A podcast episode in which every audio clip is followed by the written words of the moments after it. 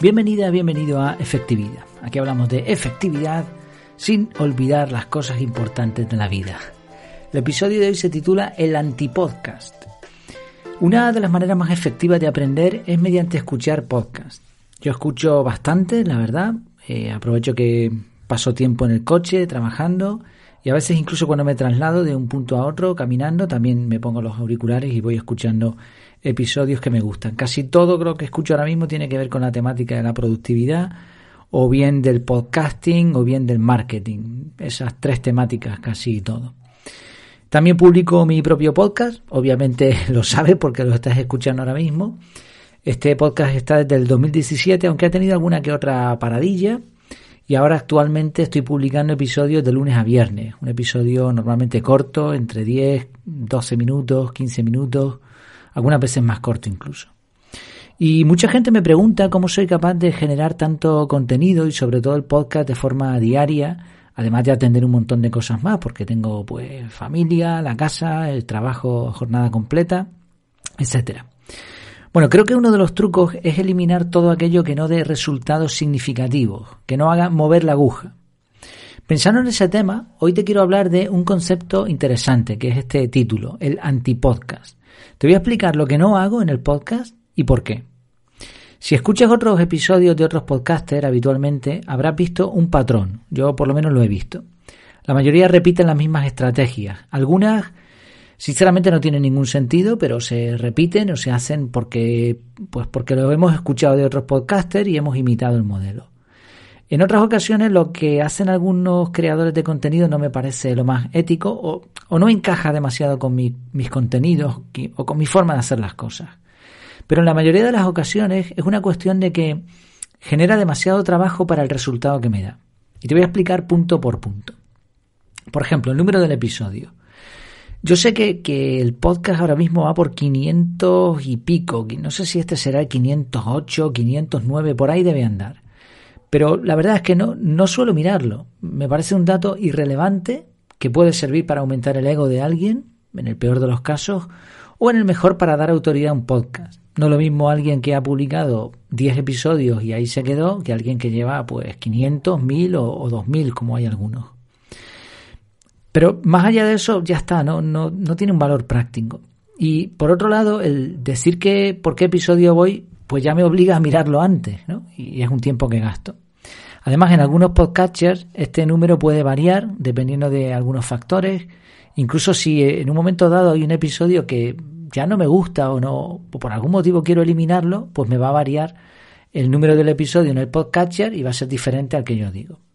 Incluso puede perjudicar a nivel SEO. Hablé de esto en otro episodio exclusivamente de, los números, de si poner o no, de si numerar o no los episodios del podcast, así que no me voy a liar aquí.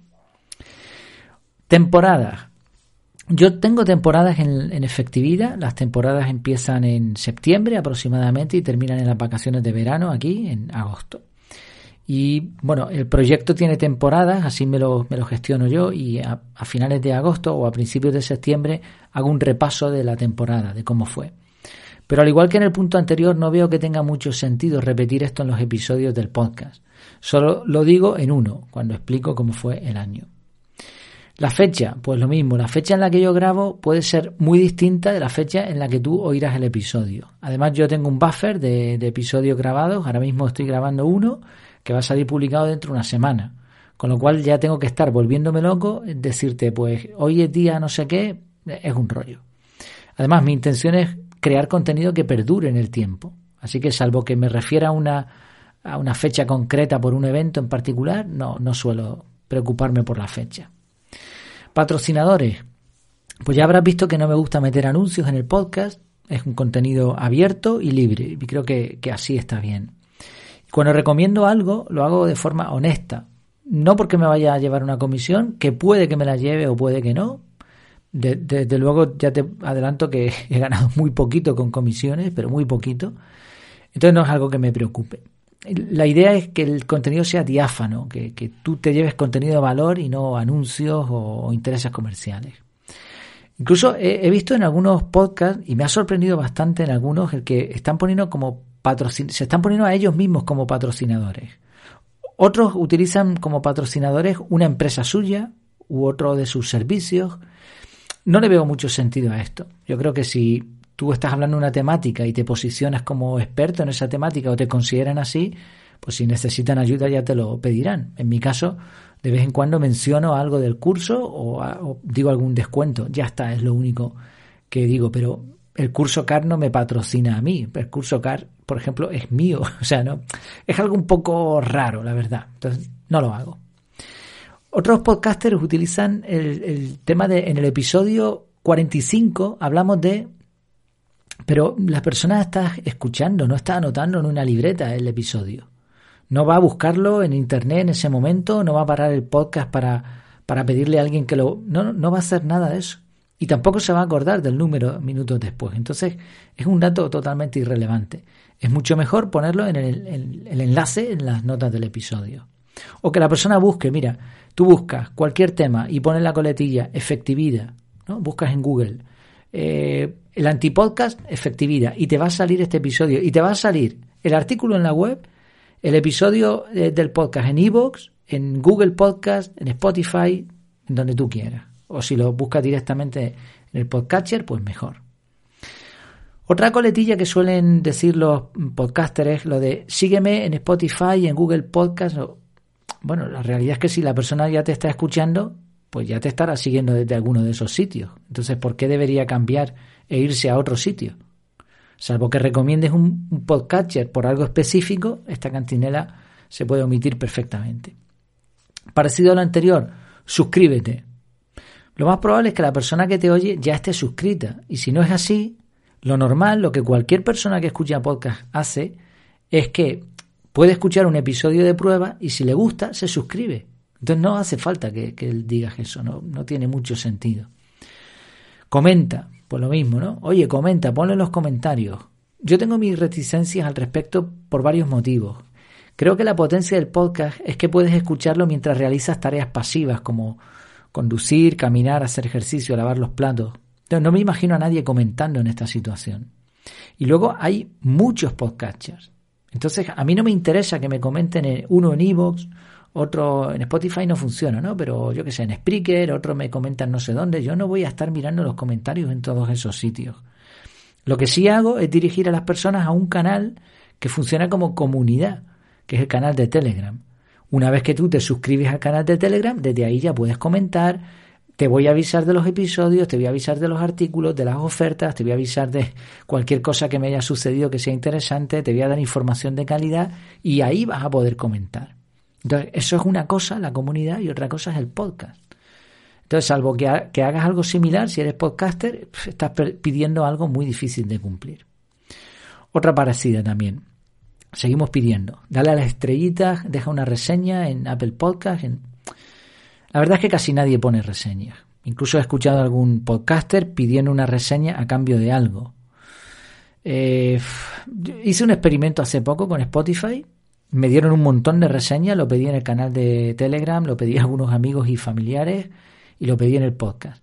Y conseguí un montón de estrellas, casi todas de cinco. Creo que alguien para fastidiar puso de una porque iba como por 40 eh, valoraciones, todas de cinco estrellas y de pronto bajó a 4,9 o algo así. Eso fue alguien que puso una estrella, pues eso, pues, para fastidiar, ¿no? Pues porque si no, no tiene sentido. Pero bueno, la mayoría son de cinco estrellas y tengo un montón de valoraciones en comparación con otros podcasts. ¿Y qué? No ha servido de nada prácticamente. El algoritmo de los podcasters ahora mismo tiene en cuenta un montón de factores. Y las estrellitas es solo uno del montón. La forma más efectiva de, de subir tu audiencia. Seguimos, música de fondo. Bueno, algunos podcasters utilizan una música de fondo continua o bien eh, cuando van a contar un cuento o algo así. Y está bien, está muy chulo, y yo lo he hecho en alguna ocasión.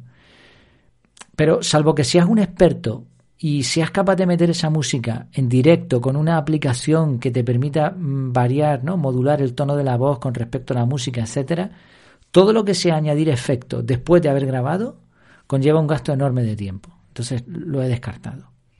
Corregir errores, igual. Yo me trabo como todo el mundo y ya está, y no pasa absolutamente nada, y balbuceo, y tengo el E, y, y coletillas como el no, y bueno, pues ya está, es la forma en que uno habla y no pasa absolutamente nada. Es mucho más natural seguir adelante. Hay quien se pega horas editando el episodio, quitando hasta el sonido de la respiración. Pero créeme que lo más importante es el contenido de calidad y ser tú mismo. Otra cosa que veo en muchos podcasts, que te presenten o que te despidan. Algunos podcasts probablemente con la intención de parecer más profesionales o porque lo hicieron en su momento así, tienen una entradilla bastante larga, entradilla y conclusión con la voz de, otra persona que presenta al autor. A veces incluso el propio autor que se presenta a sí mismo. No tengo nada en contra de eso, pero creo que no añade demasiada autoridad, a menos que sea un podcast ya institucional de, no sé. No, no me parece que sea algo demasiado relevante. Lo que la persona quiere escuchar es al podcaster o a los podcasters. Sobre todo en la temática de la festividad personal, lo que quieren llevarse a este podcast son consejos útiles para su vida. Entonces, a mí que me presente alguien, pues no, y exige otro trabajo, ¿no? Seguimos, dedicar mucho tiempo en anuncios.